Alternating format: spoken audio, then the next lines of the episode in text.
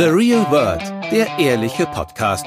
Manchmal habe ich dann so ein halbes Jahr später erkannt, dass ich besser auf mein eigenes Gefühl hätte hören müssen. Es geht um die Liebe. Das mit dem Sparkel, Funkeln, Kribbeln, es kommt nie mehr wieder zurück. Was ist denn das jetzt für eine deprimierende Botschaft?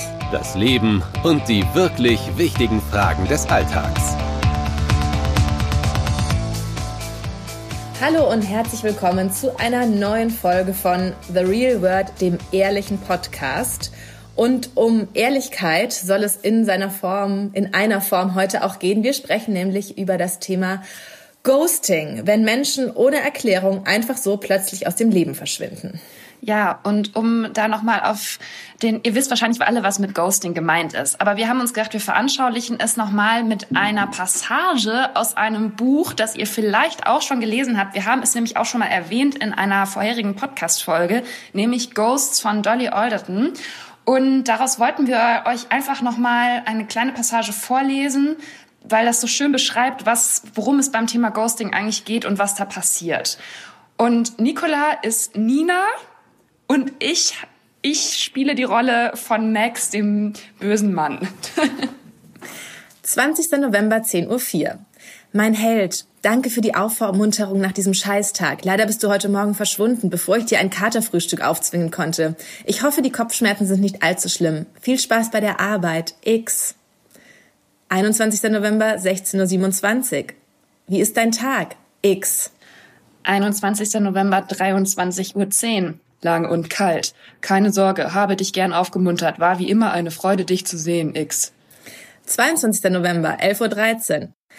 Habe eben gesehen, wie eine Möwe von der Tufnell Park Station eine tote Rakte am Stück verschluckt hat. Hoffe, du kannst, hoffe, du hast eine schöne Woche. Düsterer kann es nicht werden. X. Verpasster Anruf von Nina, 25. November 19.44 Uhr. 25. November 19.50 Uhr. Du brauchst nicht zurückzurufen, war nichts Wichtiges. Wollte nur hören, wie es dir geht, X. 25. November 20.16 Uhr. Hier alles gut. Hoffe bei dir auch, X. 25. November 20.35 Uhr. Alles gut. Ich schreibe gerade an einem Rezept für die perfekte Caponata und kann keine Auberginen mehr sehen. Willst du vorbeikommen und mein Testesser sein? 25. November 21.01 Uhr. Sehr gern, aber muss Überstunden machen, X. 25. November 21.13 Uhr. Du Armer. Hoffe, es ist nicht zu hektisch bei der Arbeit. Sag Bescheid, wenn du wieder Zeit hast. X. 27. November 9.07 Uhr. Guten Morgen. Heute Abend Kino? X. 27. November 14.18 Uhr. Sorry, aber bin schon zum Essen eingeladen. 27. November 16.05 Uhr. Okay, melde dich, wenn du dich treffen willst. Hoffe, du bist nicht zu sehr im Stress. 29. November 12.15 Uhr. Diese seltsame peruanische Bar, die wir so mögen, bietet heute Abend Pisco Sour an. All you can drink. Wollen wir sehen, ab wann sie das Angebot zurücknehmen? 1. Dezember, 11 Uhr. Morgen.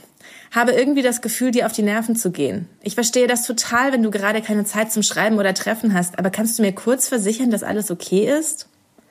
Verpasster Anruf von Nina, 1. Dezember 15.02 Uhr. 1. Dezember 15.07 Uhr. Hey, bin bei der Arbeit. Alles okay bei dir? 1. Dezember 15.10 Uhr. Will dich echt nicht von der Arbeit ablenken. Wollte nur hören, ob alles okay ist. Siehe ältere Nachricht.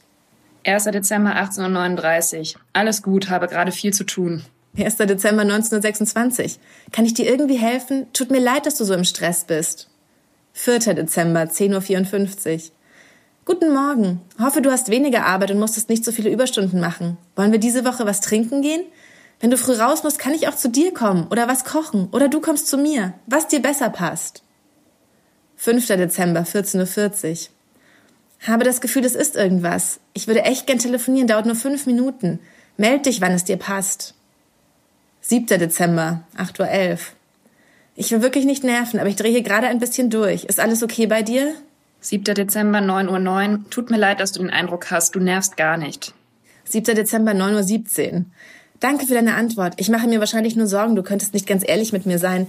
Wenn du wirklich viel zu tun hast, dann ist das total in Ordnung und ich will dir nicht zusätzlichen Druck machen. Aber ich brauche ein bisschen mehr Kommunikation, damit ich weiß, dass bei dir, uns alles okay ist. Es ist komisch, wenn man sich regelmäßig gesehen und jeden Tag telefoniert hat und dann drei Wochen lang nichts hört. Ich hoffe, du hast einen guten Tag bei der Arbeit. X. 12. Dezember, 12.01 Uhr. Hey, ich weiß nicht, ob du dich erinnerst, aber wir sind morgen Abend bei meinen Eltern zum Essen eingeladen. Willst du immer noch mit? Falls ja, will meine Mutter wissen, ob du irgendwas nicht isst. Kleine Warnung. Es gibt fast immer halbgaren Reis in zerkochtem Gemüse. Falls du also nicht in Reislaune bist, lass es mich jetzt wissen oder schweig für immer. X. 13. Dezember. Ich nehme mal an, du kommst heute Abend nicht mit. 13. Dezember, 22.17 Uhr. Ich verstehe nicht, warum du plötzlich nicht mehr mit mir redest. Ist doch seltsam, dass du mir beim letzten Treffen zum ersten Mal sagst, dass du mich liebst und dann tauchst du komplett ab und hast anscheinend keine Lust mehr, mich zu sehen oder auch nur ranzugehen, wenn ich anrufe. Du verstehst hoffentlich, wie verwirrend das ist. Ich würde wirklich gern deine Erklärung hören, wenn du soweit bist. 19. Dezember. Eine weitere Woche ohne ein Wort von dir. Ich weiß wirklich nicht, was ich jetzt noch machen soll.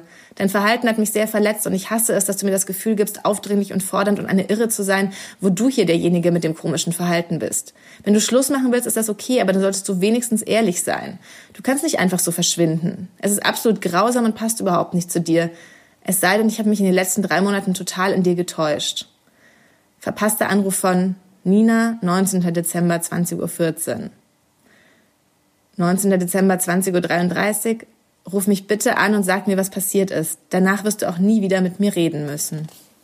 Oh Gott. Oh mein Jetzt müssen Gott. wir euch mal erzählen, dass Nicola und ich unabhängig voneinander, also wir hatten es nicht besprochen, beide diese Stelle aus dem Buch rausgesucht hatten, weil wir die vorlesen wollten oder irgendwie thematisieren wollten nochmal im Podcast, weil es einfach so gut beschreibt, was einfach sehr oft passiert in unserem Leben, dass Menschen sich nicht mehr melden. Das muss noch nicht mal jetzt ein Love Interest oder jemand sein, mit dem man sich datet. Das können auch Freunde sein, Bekannte, einfach Leute, die in dein Leben getreten sind, mit denen du eine Verbindung aufgebaut hast und die sich einfach plötzlich nie mehr melden und eben wie ein Geist im Nirgendwo verschwinden. Genau, es kann auch im, im Job sein, gerade in Bewerbungsprozessen findet es oft aus bestimmten Gründen statt und auch in, wo ich mir auch dachte, was ganz oft passiert, bei Wohnungsbesichtigungen oder Ja, stimmt. Wohnungsbewerbungen und so weiter. Also wir wollen jetzt natürlich darüber sprechen, was macht das mit einem, wie geht man damit um, aber ich finde auch ganz interessant, sich zu fragen, was ist mit dem Menschen eigentlich los, der sich so verhält. Das ist ja das, was man sich auch immer fragt die ganze Zeit und wo wir natürlich auch schon oder wo ich auch schon ähm, manchmal drüber geschrieben habe und wo man natürlich auch immer schon drüber nachdenkt oder nachliest oder recherchiert.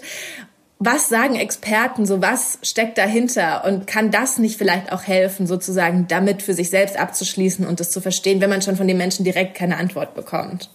Ja, ich finde es ganz interessant, dass du das, äh, also dass, die, dass du die Perspektive da etwas ändern musst, weil in diesem Kapitel, was wir gerade vorgelesen haben, sie macht sich ja die ganze Zeit die Gedanken, was sie falsch gemacht haben könnte, versucht immer noch den zu animieren, irgendwie zu antworten, zu fragen, was ist los, warum meldest du dich nicht mehr, bitte gib mir eine Antwort, das zu verstehen. Also es wird ja auch immer verzweifelter, dass sie einfach gar nicht versteht, diese Nina, was jetzt los ist, warum, was ist passiert. Also sie bleibt so ohne Antworten zurück und das ist natürlich für die geghostete Person immer das Allerschlimmste, dass man gar nicht weiß, wo, wann, wie, was schiefgelaufen ist. Also in diesem Romanbeispiel ist es ja sogar so, dass beide sich kurz zuvor gesagt haben, dass sie sich lieben. Also das große Liebesbekenntnis Ja. war da und dann auf einmal meldet sich dieser Mensch nicht mehr.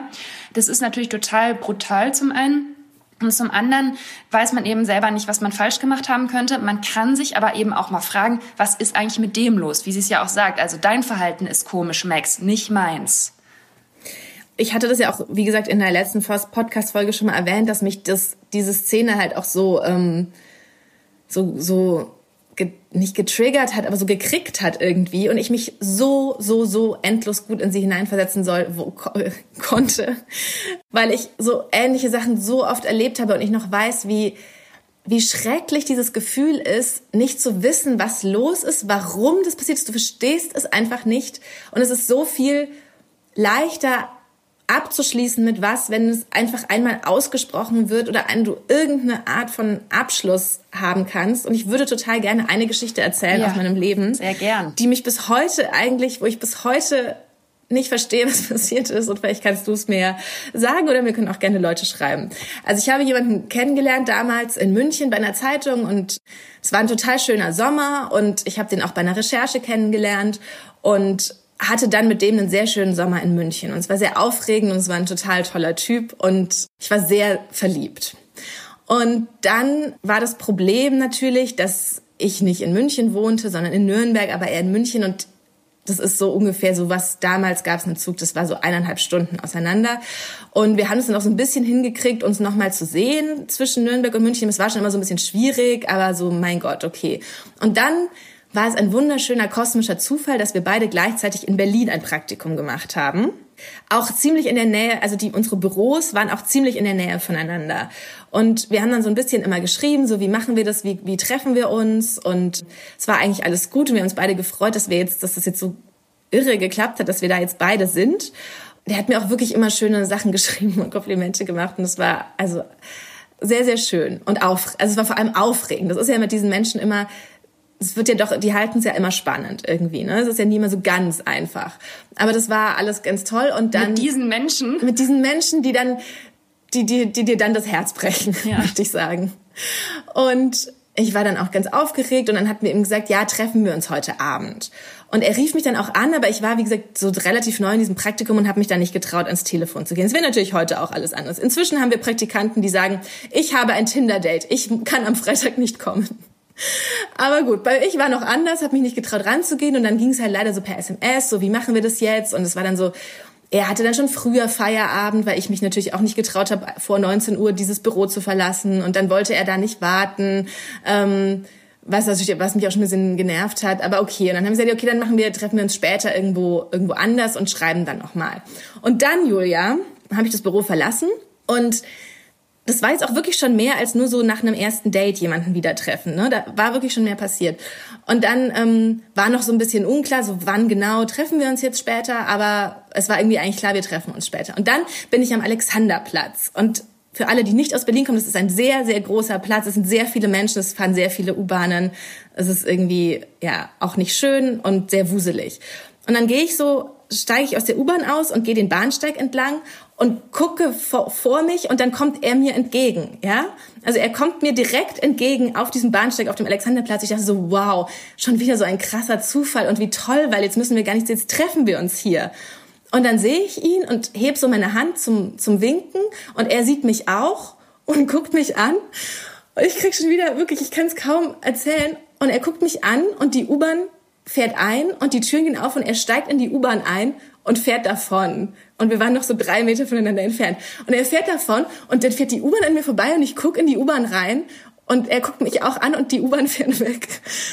Und dann habe ich nie wieder von ihm gehört. Also ich habe inzwischen nach Jahren wieder von ihm gehört, aber sozusagen, ich habe nach dieser Situation hatten wir keinen Kontakt mehr. Ich konnte mich nicht melden. Ich konnte nicht, ich war so fassungslos er hat mich gesehen und ist wirklich in die U-Bahn eingestiegen und ähm, ist weggefahren. Und ich kam mit dieser Situation einfach wirklich sehr, sehr lange überhaupt nicht klar. Und er hat sich an dem Abend nicht mehr gemeldet und ich weiß es nicht, vielleicht, ich habe mich aber auch nicht gemeldet, weil ich dachte mir immer, ich habe ihm gewunken, ich habe Hallo gesagt und er ist eingestiegen. Ja, und das ist wirklich was, was mich ganz lange verfolgt hat. Ja, also wir haben ja in den Jahren auch vielleicht schon ein, zwei Mal über diese Situation gesprochen. Aber es ist natürlich eine Szene, wenn man die sich so vorstellt, die kann halt wirklich auch aus so einem Frauenroman, könnte die eigentlich stammen. Aber es ist halt schreckliche Wirklichkeit gewesen in dem Moment für dich. Jetzt hast du gerade gesagt, ja. dass du Jahre später mit der betreffenden Person schon noch mal Kontakt hattest. Ja. Hast du da mal nachgefragt, warum? Ja. ja. Also erst nicht lange, dann waren aber wirklich so viele Jahre vorbei und es war irgendwie alles eh anders, dass ich dann ihm das erzählt habe und gesagt habe, was was war da? Und dann ist das Interessante und deswegen habe ich auch so gesagt, wir müssen über die andere Perspektive sprechen, weil er dann gesagt hat, ja, das hat er überhaupt nicht so wahrgenommen. Er hätte meine Körpersprache oder er hätte, er, er fand, ich hätte sehr abweisend gewirkt, als ich auf ihn zulief auf dem Bahnsteig. Und er weiß noch, wie er in die U-Bahn eingestiegen ist und dann eine Freundin angerufen hat, warum ich so, so gewesen wäre und was er jetzt machen soll, so ungefähr. Ähm, und er hätte sich aber da siehst du halt mal, wie verrückt das alles ist. Er hätte sich da irgendwie unsicher gefühlt und wäre dann deswegen weggefahren. Weil das vorher so ein bisschen so ein Hin und Her war, wann wir uns jetzt wo treffen. Und das ist, glaube ich, vielleicht ein ganz interessantes Ding, dass man diesen Leuten, die einen ghosten, so viel Macht zuschreibt, man immer denkt, man selbst wäre der Schwache, der sitzen gelassen wird und ohne Erklärung da vor sich hin grübelt. Aber dass tatsächlich dieser Mensch offenbar die viel größeren oder andere und problematischere Unsicherheiten hat und deswegen sich so schlimm, ich will es jetzt auch nicht entschuldigen, in anderen Fällen ist es auch manchmal natürlich noch viel, viel schlimmer, aber sich deswegen halt auch so vermeintlich unverständlich verhält, weil er selber offenbar auch gar nicht zwischenmenschliche Beziehungen lesen kann oder versteht und mit sich selbst offenbar auch einfach ganz, ganz unsicher in manchen Fällen ist. Ja. Ja, aber weißt du, was ich halt schon krass finde, dass so eine Begegnung oder dann eben nicht Begegnung ja für immer in deinem Kopf hängen geblieben ist. ja. Also was das eben auch auslöst in der anderen Person. Und ich glaube, dass wenn man mit dieser Erklärung, wenn man selbst der Ghoster ist und quasi ich dann denke, ja, ich habe das halt anders wahrgenommen und ich hm. oder auch die Erklärung, ja, für mich war jetzt die Beziehung nicht so weit oder nicht so eng, äh, ich habe das alles gar nicht so gesehen, dann macht man es sich halt auch sehr einfach zu sagen, ja, das ist halt das Problem von der anderen Person quasi. Also ja, das äh, finde ich ganz schwierig. Ja. Im Übrigen habe ich in der Vorbereitung, als ich mal wieder einfach mal gegoogelt habe, was da so kommt an Artikeln zum Thema Ghosting, natürlich ja. einige Beiträge von Nicola Erdmann gefunden. Aber, und das fand ich total interessant, auf AOK.de. Ein riesenlanger Artikel. Ähm, ja. unter, unter anderem waren da auch Tipps von unserer, ähm, es ist auch eine Autorin, die manchmal für uns schreibt, die Paartherapeutin ist Nele Seert.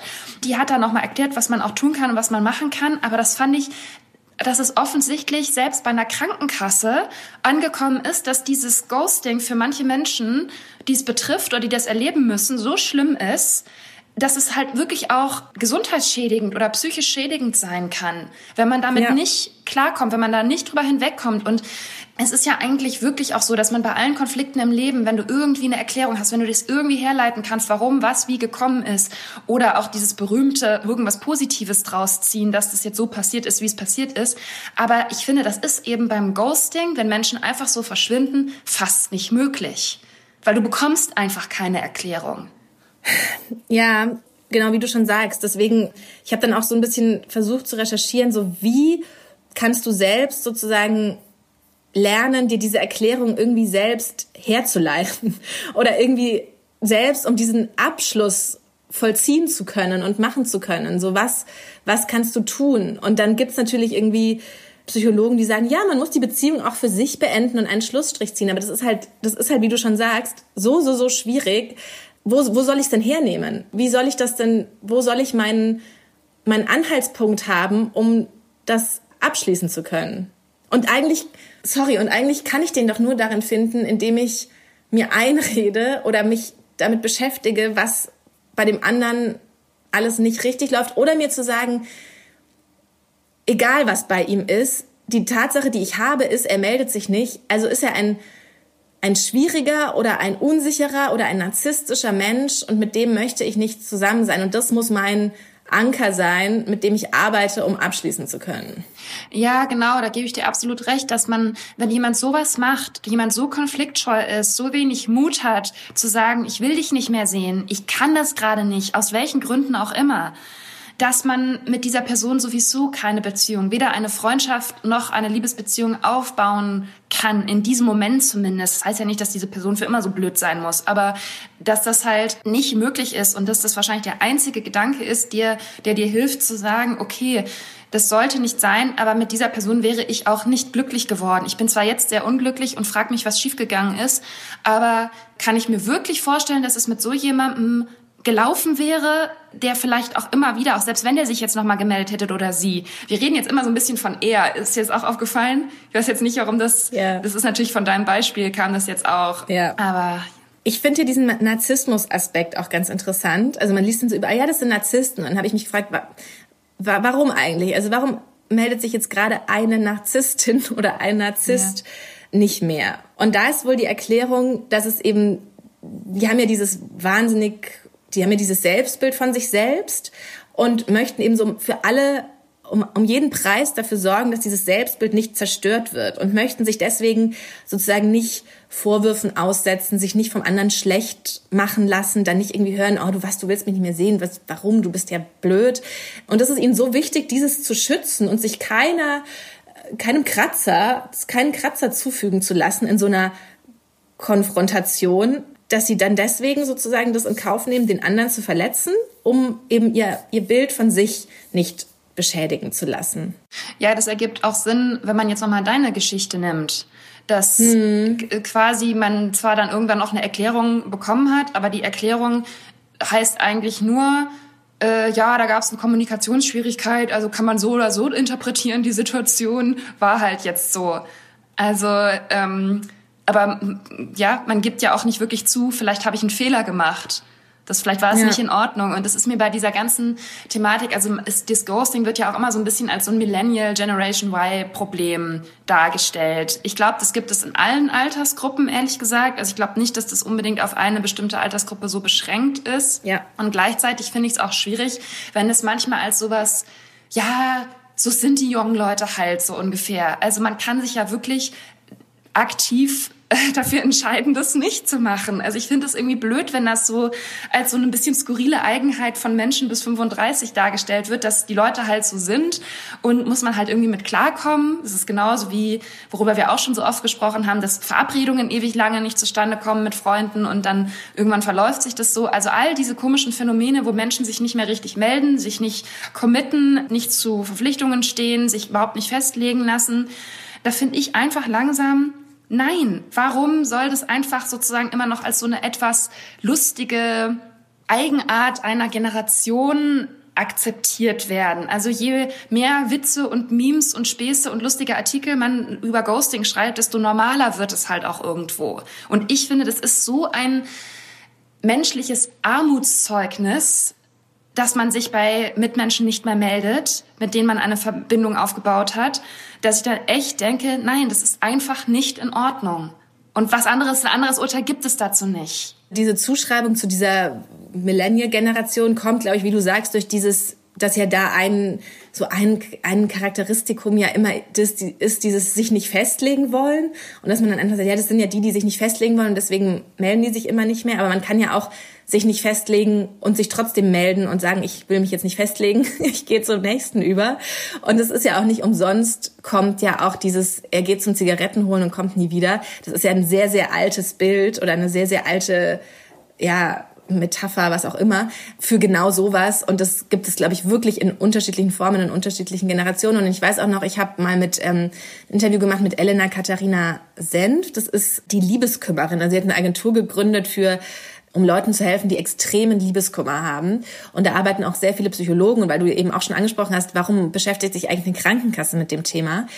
Und sie hat mir wirklich auch von, von schlimmen Fällen erzählt. Also ich weiß noch, einer hat mich auch wirklich tief getroffen. Da hatte sie eine, eine Klientin, das war während der WM 2006. Und sie war mit ihrem, hat mit ihrem Freund zusammen gewohnt und die waren noch verabredet zum abends zum Fußball gucken. Und sie kam nach Hause und seine Sachen waren weg und sein Schlüssel lag auf dem Tisch und er war einfach weg.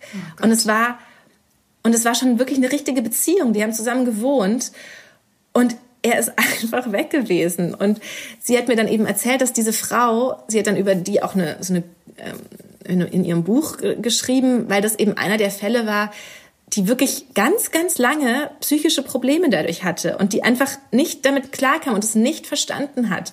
Und da das ist wirklich daraus entstehen ganz langwierige, auch Selbstwertstörungen und daraus können wirklich pathologische Krankheitsbilder entstehen. Und ich weiß nicht, ob sich die Leute, die gehen oder die sowas machen, das bewusst machen oder ob das wirklich, wie, wie, wie groß kann deine Angst vor Kommunikation sein, dass du einem anderen wirklich sowas antust. Und sie meint dann eben, dass daraus entwickeln manche Menschen ein lebenslanges Misstrauen, ein lebenslanges gestörtes Selbstwertgefühl und ganz unmittelbar sind natürlich die Sachen Verzweiflung, Wut, Ratlosigkeit. Aber selbst wenn du das alles überwindest, kannst du sozusagen für dein Leben äh, wirklich geschädigt sein.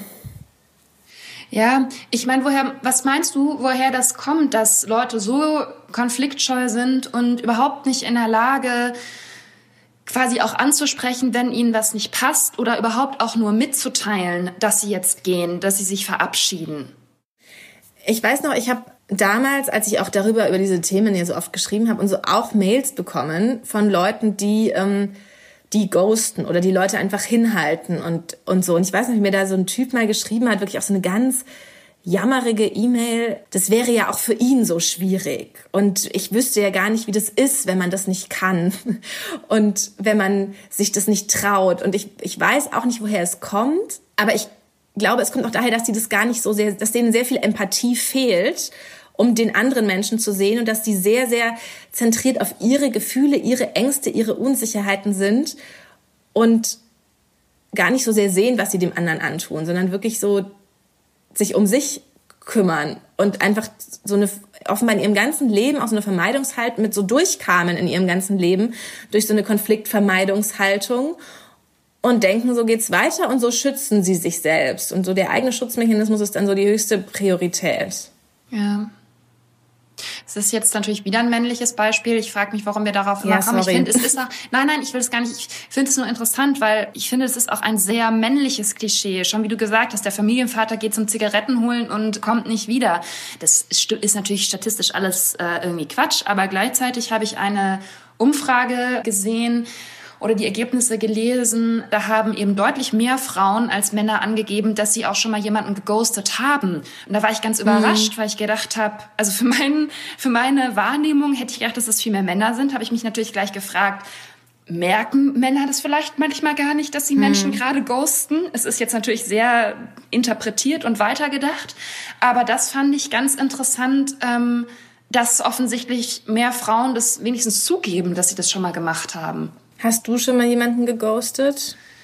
Mm, also ich glaube, ich habe schon mal darüber gesprochen in einer Folge, in der wir darüber geredet haben, wie man Freundschaften beendet. Dass ja. ich ja tatsächlich mal den Kontakt zu zwei Freundinnen komplett abgebrochen habe und auch die Telefonnummern gesperrt habe und alles, dass die zwei mich auch nicht mehr anrufen konnten. Das würde ich, da war ich 23 oder so, das würde ich heute, hoffe ich, nicht mehr so machen Gleichzeitig waren da aber auch erhebliche Streitereien und Auseinandersetzungen vorausgegangen und es war der Kontakt schon so relativ ausgelaufen. Es war sozusagen nicht so, dass alles in Ordnung war und plötzlich melde ich mich nicht mehr, weil ich keine Lust mehr hatte, sondern es war mehr so das Ende besiegelt dieser Freundschaft. Aber natürlich war es schon so, dass die zwei dann ja auch letztlich keine Möglichkeit mehr hatten, mich zu kontaktieren oder ja, irgendwie nochmal nachzufragen, wie kam das jetzt eigentlich dazu, sondern ich habe quasi in dieser Freundschaftslage gesagt, ich will gar keinen Kontakt mehr, ich will mich damit nicht mehr auseinandersetzen. Und wenn man so will, ist das natürlich auch eine Form des Ghostings. Genau, ich hatte mir das auch aufgeschrieben. So was ist eigentlich der Unterschied zwischen Kontakt bricht einfach ab oder Kontakt schläft einfach ein und Ghosting. Aber ich glaube, das ist schon ein wichtiger Unterschied, dass dieses, wie überraschend dieses Ghosting ist und dass es halt einfach wie so ein Schlag ins Gesicht ist, dass einfach die Zeichen komplett eine komplett ja. andere Sprache sprechen und auf die dann diese Kontakt, dieser Kontaktabbruch folgt und nicht, dass die dann auf dass man eh schon nur sporadisch und also ich würde auch beim Dating nicht sagen, dass jeder Typ oder jede Frau, die sich einfach nicht mehr meldet nach zwei, drei Dates, das ist nicht immer unbedingt Ghosting. Manchmal ist es ja auch oder sehr oft ist es ja auch so in so halb nicht ausgesprochenem, aber so Einverständnis, okay, da merkt, es war okay, aber es war jetzt auch nicht so, so die Liebe des Lebens und dann ist es auch für alle irgendwie okay, wenn man sich einfach nicht mehr meldet, ohne jetzt the talk zu führen, also ohne zu sagen, hör mal, ich möchte ja. dich nicht mehr treffen. Das ist ja nicht, also das ist auch nicht so das, was ich sagen will, dass man immer dann sagen muss, hör mal zu, jetzt das war's. Manchmal, das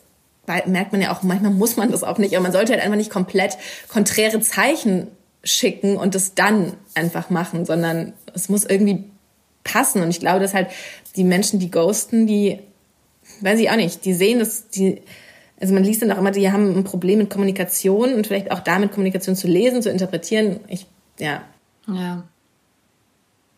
Ich habe noch ähm, in der, im Zuge der Recherche jetzt auch nochmal über dieses Phänomen Benching und Breadcrumbing. Also es gibt ja so alle möglichen englischen Begriffe, die so Abstufungen des Ghostings letztlich bedeuten. Also dass man sich zum Beispiel in immer größeren Abständen nur noch meldet, aber die Person sich doch noch ein bisschen warm hält. Ja. Und diese ganzen Phänomene finde ich eigentlich fast genauso problematisch und blöd. Und ich glaube, dass das zum Beispiel auch was ist, was ganz häufig in Freundschaften passiert. Ne? Also, dass man halt doch irgendwie noch nicht so ganz diese Freundschaft aufgeben will, aber halt sich nur noch ganz sporadisch meldet oder sagt, ja, lass uns mal wieder telefonieren. Das sind ja auch alles so Phänomene, die wir auch im Podcast schon häufiger besprochen haben.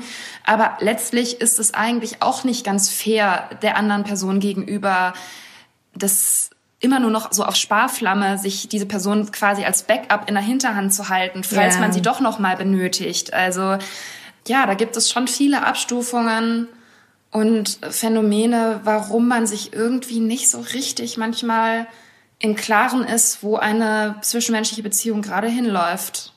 Was findest du schlimmer? Hingehalten werden und dann gar nicht die Möglichkeit haben, abzuschließen, weil dann doch immer mal wieder was kommt und gar nicht diese Möglichkeit ist, was ich vorhin gesagt hatte, okay, man muss sich für sich denken, das ist ein Mensch, der mir nicht gut tut, ich kann das jetzt abschließen, weil das wird dir ja so ein bisschen genommen, wenn dann doch immer was kommt. Also was findest du quälender? Habe ich heute Morgen auch drüber nachgedacht. Ich kann mich gar nicht richtig entscheiden, aber ich glaube, das liegt auch daran, wenn man selber jetzt nicht so hardcore mal geghostet wurde, dann also ich kenne eher diese zweite Situation, diese Breadcrumbing-Situation und mhm das da kann ich nur für mich sagen, dass mich das manchmal sehr ver, verunsichert, weil ich dann so schlecht einschätzen kann, wie wichtig ich der anderen Person bin. Ähm, dass ich manchmal auch nicht mehr weiß, kann ich die einfach so anrufen, wenn irgendwas ist? Wo steht man eigentlich in dieser Beziehung, in dieser Freundschaft? Das betrifft bei mir eher Freundschaften. Hat die eigentlich gar kein Interesse mehr an mir? Und dann ist es aber letztlich genau wie beim Ghosten, dass du so viel Macht der anderen Person zuschreibst, ja. also dass die andere Person letztlich die Beziehung definiert oder die Freundschaft oder auch den Status der Freundschaft definiert und das finde ich auch ganz doof. Und es muss auch eigentlich schon ein Warnzeichen sein, wenn man sich so viele Gedanken über irgendwas, also darüber macht, was könnte der andere meinen, was könnte der andere denken, wollen, beabsichtigen und du nicht offenbar auf einem Level bist, wo du das einfach klären und fragen kannst. Ja. Und du einfach irgendeine Klarheit hast. Und das ist dieses Interpretieren, egal in welcher Konstellation es auftritt, das ist wahrscheinlich schon das Warnzeichen, dass man so oder so, und egal ob da dann nach zwei Wochen noch mal was kommt, man sich einfach davor schützen muss, vor einer Beziehung, in welcher Form auch immer, mit diesen Leuten. Ja. Was ist denn jetzt unser Fazit? Was können wir raten? Also ich hatte mir jetzt mal das, was Nele Seert auch geraten hat, hier aufgeschrieben. Im AOK-Artikel. Im AOK-Artikel. Das ist sehr ähnlich zu dem, was wir schon, was wir auch schon gesagt haben. Vielleicht lese ich es nochmal kurz vor, so als, als Abschluss, als Statement ja. einer professionellen äh, Psychologin. Ähm, sie sagt, Menschen, die ghosten, haben oft Schwierigkeiten, sich mit anderen Menschen auseinanderzusetzen und eigene Bedürfnisse mitzuteilen. Sie vermeiden Konflikte und Auseinandersetzungen. Möglicherweise hat man das schon während der Beziehung oder der Freundschaft gemerkt.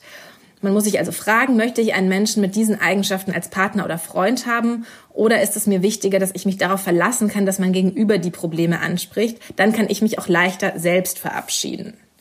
Und dann gibt's noch, ähm, dann hatte ich mir noch von woanders vier Strategien rausgesucht, um, man, um Ghosting zu verarbeiten. Die sind mir so ein bisschen zu einfach formuliert, muss ich sagen. Dann steht da halt nicht zu emotional werden. Aber das ist natürlich auch einfacher gesagt als getan. Ja. Was vielleicht noch irgendwie machbar ist, nach Vorteilen des Kontaktabbruchs suchen, nicht die Schuld bei sich selbst suchen und die, den Schlussstrich für sich selbst ziehen, wo dann immer wieder die Frage ist, okay, wie mache ich das konkret? Aber darüber haben wir auch schon ganz viel gesprochen.